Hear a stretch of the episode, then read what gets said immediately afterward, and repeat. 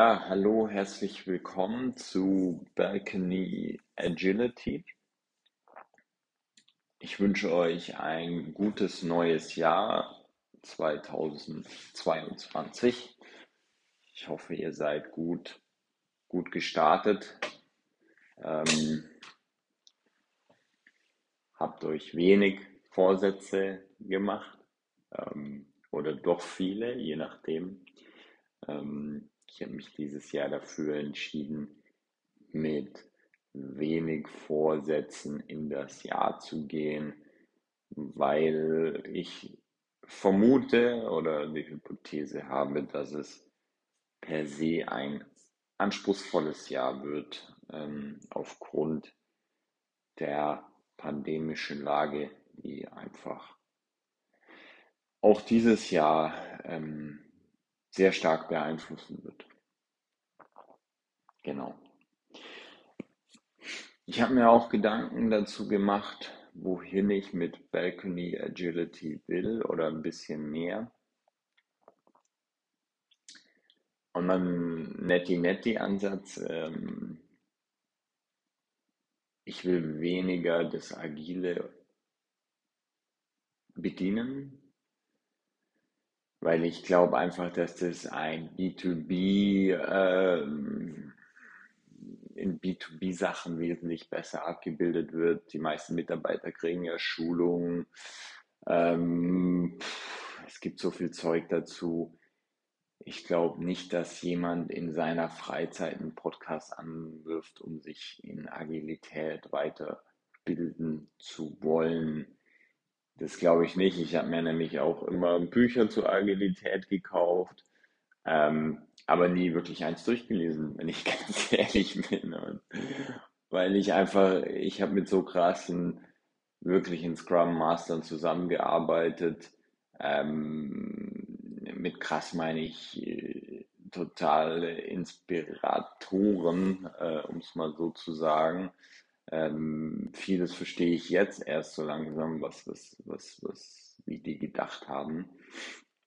Und ähm, ja, deswegen, ich glaube, ich bin auch ein Typ, der immer von Menschen lernt und, und gar nicht so, so stark die Literatur dann für sich heranzieht.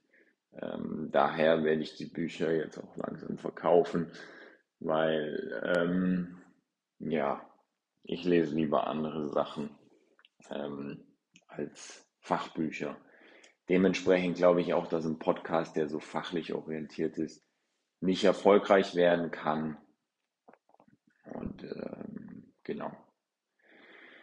Stattdessen will ich ähm, den Podcast persönlicher werden lassen, in, einfach auch ähm, aufgrund der Erfahrung, die ich jetzt gemacht habe mit einer Zwangserkrankung in der Pandemie.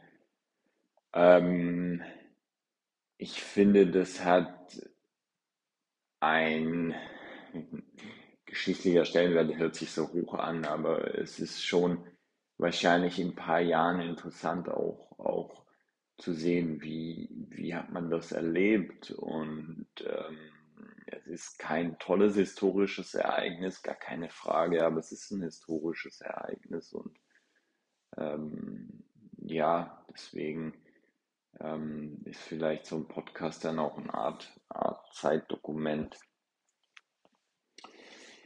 Ähm, und ich will diesem Podcast auch eine gute Mischung aus Gästen finden, die vielleicht im Bereich mentaler Gesundheit, im Bereich ähm, Körperarbeit, äh, die im Bereich Breathwork äh, äh, zu Hause sind.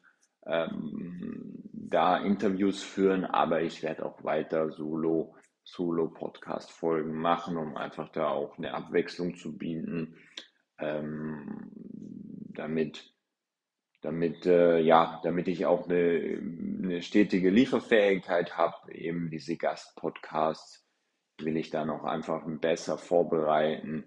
Das werde ich wahrscheinlich nur monatlich oder auch vielleicht nur quartalsweise schaffen so dass ich dann ähm, aber regelmäßiger einen Podcast von mir publizieren kann. Genau. in der heutigen Folge, um was geht's? Und zwar, das ist ein Thema, was mich sehr beschäftigt, meine berufliche Rückkehr. Und ähm, da gibt es einfach verschiedene Punkte, die mich da beschäftigen. Und äh, vielleicht hat ja jemand von euch auch eine ähnliche Situation erlebt äh, wie, oder findet es interessant, äh, kann, kann ja sein. Und äh, ich würde es einfach gern teilen, was mich da beschäftigt.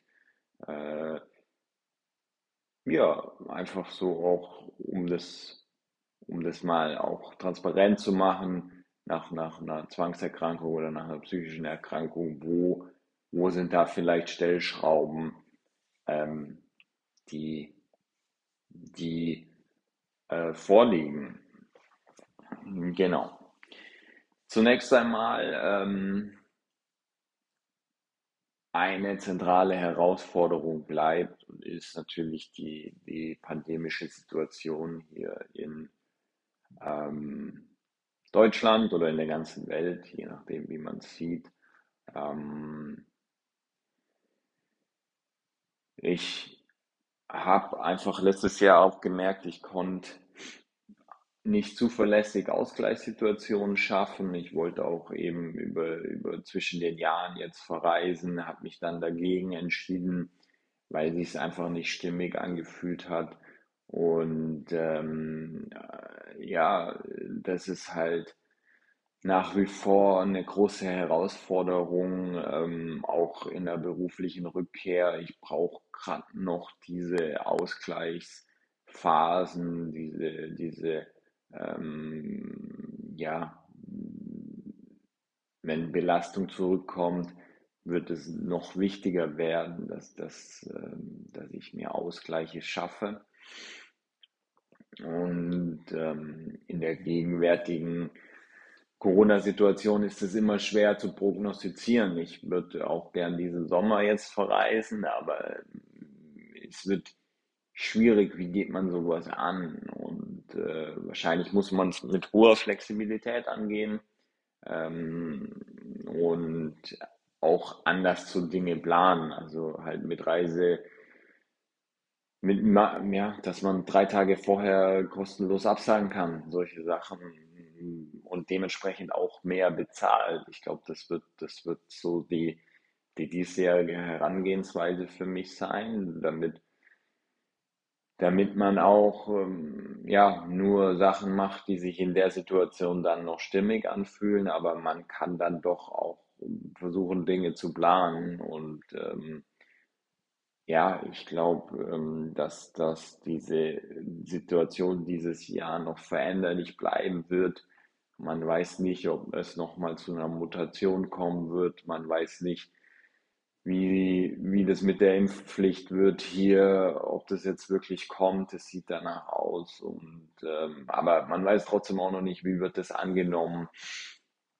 Also es sind einfach noch viele ja, Unbekannte in dem ganzen Rennen, die, die es schwierig machen, eine klare und äh, sichere Prognose abzugeben. Und das ist natürlich bei einer beruflichen Rückkehr, wenn man dann sagt, okay, ich suche mir jetzt einen freiberuflichen Auftrag, mache das drei Monate und will dann einen Monat verreisen.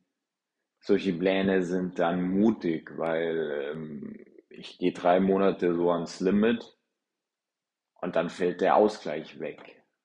Und ähm, deswegen ist mein Ansatz, ähm, mit einer 50% Stelle zu starten, einfach mit einer Teilzeitstelle ähm, und die kontinuierlich das Jahr quasi zu, zu absolvieren, um dann gegebenenfalls auf 80% ähm, steigern zu können. Und gar nicht so sehr in diesen großen Intervallen zu denken, drei Monate Belastung, ein Monat Entlastung, sondern eben eher kontinuierlich zu denken, 50 Prozent Grundbelastung, die nehme ich dann vielleicht auch mal einen Monat irgendwo anders mit.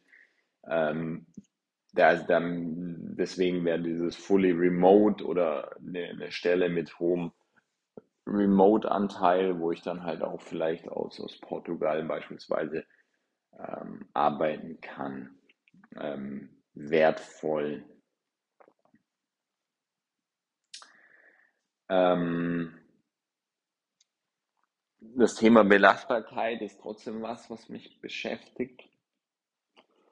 Ich merke einfach, es gibt Wochen, da sind 80 Prozent schon sehr, sehr gut möglich. Ich, ich fühle mich vital, sehr viel Energie da, ähm, habe auch dann Bock, mit Teams zusammenzuarbeiten. Ähm, das, es gibt sogar eben die Wochen, wo 100 Prozent sicherlich denkbar sind. Allerdings gibt es halt auch noch die Wochen, wo 50 Prozent mich ans Limit bringen weil ich eine, einen stärkeren Angstzustand bewältigt habe. Und da brauche ich dann immer mal auch wieder einen halben Tag äh, ausruhen, relaxen. Ähm, plus diesen Angstzustand, äh, das sind dann ein, zwei Tage, wo ich schwierige Entscheidungen treffen kann und wie, wie integriere ich das in, in eine Scrum Master Stelle, wo ich gegenüber dem Team eine gewisse Verantwortung habe, ansprechbar sein will, auch emotional verfügbar sein will. Und ähm, es ist jetzt nicht so ein Job, wo der ja, den ich irgendwie so, ich brauche da diese, diese emotionale, geistige Verfügbarkeit äh, voll und ganz. Und daher ähm, ist das eine große Herausforderung für mich. Ich kann äh, in anderen Jobs, die, die vielleicht körperlich orientierter sind, könnte man sagen, Wurst, äh, wenn ich jetzt, keine Ahnung,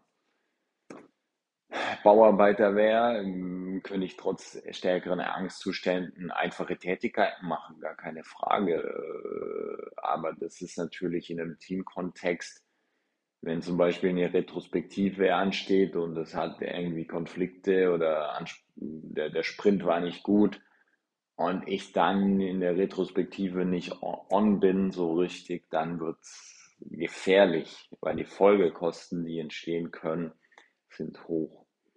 Ähm, und das ist dann auch gegenüber dem Unternehmen nicht wirklich vertretbar aus meiner Sicht. Deswegen ist halt, glaube ich, die 50%-Stelle wahrscheinlich sind es vier, fünf Wochen im Jahr, jetzt im kommenden Jahr 2022, wo ich mit 50, 50 Prozent ans Maximum komme. Dennoch sollte ich das als meine Grundlage nehmen, weil dieser Energieüberschuss in anderen Wochen ähm, kann ich dann sicherlich auch noch für andere Dinge nutzen,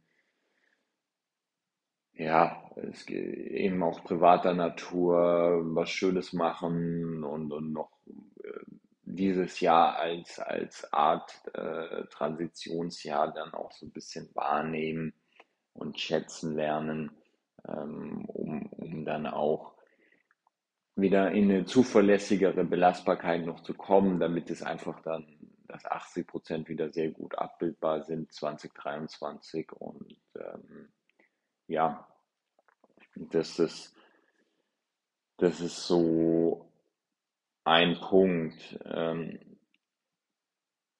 und das Witzige, also ich war jetzt schon in Gesprächen mit Teilzeit und so, und es wird jetzt auch immer mehr angeboten. Es gibt freiberufliche Aufträge, äh, die Teilzeit orientiert sind. Natürlich ist es nochmal eine finanzielle Einschränkung, also ähm, die ganz großen Sprünge sind dieses Jahr halt nicht drin, aber äh, es gibt Schlimmeres. Also ich denke mal, ich will da einfach langfristig denken. Das heißt, das ist nochmal jetzt nicht, ich muss dieses Jahr nicht irgendwie groß sparen oder so. Ich, ich, diesen Anspruch habe ich gar nicht.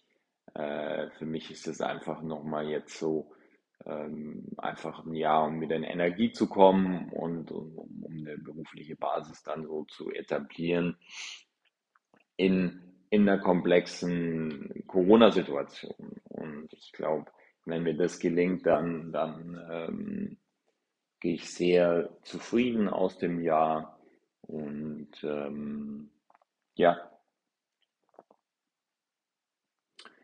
und kann dann im neuen Jahr auch wieder mit einer anderen Haltung zu sagen, hey, ähm, mit einer 80% Stelle ist dann wieder ganz andere, sind dann ganz andere Möglichkeiten da. Ähm, und vielleicht entwickelt sich ja auch der Podcast ganz gut. Also vielleicht äh, bleibe ich ja dann in dieser 50% Stelle und kann noch ein paar Euro mit dem Podcast verdienen. Ähm, ja, und das wäre natürlich so, ich habe jetzt mal geschaut, im Dezember, der ist eigentlich so ganz gut ähm, gelaufen. Ich hatte 10 bis 20 Hörer, was für den Inhalt, den ich da geboten habe, ähm, aus meiner Sicht in Ordnung ist für den Start. Äh, natürlich braucht man da noch sich nicht keine Gedanken machen über Werbung oder sowas, aber es war einfach für mich auch nochmal zum Sehen, ähm, hört sich das überhaupt jemand an? Ähm, wichtig. Und äh, ich habe auch schon wirklich interessantes Feedback bekommen. Dafür möchte ich mich auch in, äh, ganz herzlich bedanken. Äh, Feedback, warum, also wieso ist der Podcast gerade nur auf einer Plattform abrufbar? Ähm, Verstehe ich total, will ich ändern, nur ich bin gerade noch so inhaltlich in der Findungsphase beim Podcast. Das heißt, ich werde Q1 weiterhin nur auf Spotify anbieten ähm, und dann vielleicht Q2, Q3 den, den nächsten Schritt machen und auf einer weiteren Plattform den Podcast verfügbar machen. Und ein Feedback habe ich noch gar nicht gelesen, weil das so ein sehr langes Feedback war. Äh, das will ich jetzt aber die kommenden Tage auf jeden Fall nachholen.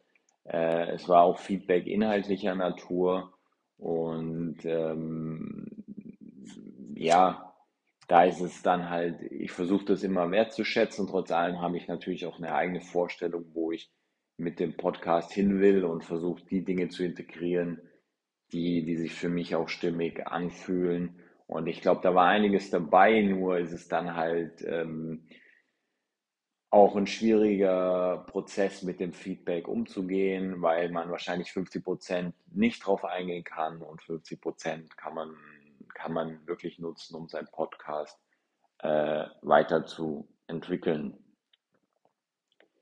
Dafür wirklich äh, herzlichen Dank und äh, es freut mich, ähm, ich habe mich über die zwei Nachrichten echt richtig wirklich gefreut, so vor Weihnachten. Das waren ähm, eigentlich meine zwei Weihnachts, meine zwei größten Weihnachtsgeschenke. Ähm, und ja, genau. Jetzt überlege ich gerade noch, ob mir noch was einfällt oder ich, ich versuche es einfach noch mal kurz äh, zusammenzufassen. Berufliche Belastbarkeit ist äh, oder so die, die, die Herausforderungen der beruflichen Rückkehr sind, wenn man es kurz zusammenfasst, es ist eine komplexe Situation aufgrund von Corona. Ich bin noch in so einer Belastbarkeitsauf und ab. Ich plane mit meinem Minimum und ähm, auch dieses Berufsprofil vom Scrum Master macht es nicht unbedingt einfacher, weil weil es diese hohe emotionale und, und auch geistige Verfügbarkeit braucht. Es gibt keine klassischen einfachen Jobs, es sei vielleicht Termine einstellen, die jetzt ein Scrum Master, und da gibt es ganz unterschiedliche Meinungen, ob das ein Scrum Master macht oder nicht. Ähm, und daher ist es einfach eine komplexe Geschichte ähm, und ich sehe es als Transitionsjahr. Ähm, um zum einen A noch mehr Energie zu tanken äh, und, und B auch die ersten Schritte, eine berufliche Basis zu bauen. Genau, das war's die Woche von Balcony Agility. Ähm, wenn ihr weiteres Feedback habt, gerne. Und ähm, ich weiß gar nicht, ob diese, ja, nee, Bewertungsfunktion brauchen wir jetzt noch nicht. ich könnte glaube mit einem Ein-Sterne-Feedback nicht umgehen. Ähm, äh, nee, genau. Lasst mich einfach wissen, wenn, wenn, wenn ihr noch was, äh, wenn ihr Ideen habt. Und ich wünsche euch äh, weiterhin einen guten Start ins Jahr äh, und äh, ja, genau. Ich freue mich auf das kommende Jahr hier mit Balcony Agility. Und genau. In diesem Sinne, Servus und alles Gute.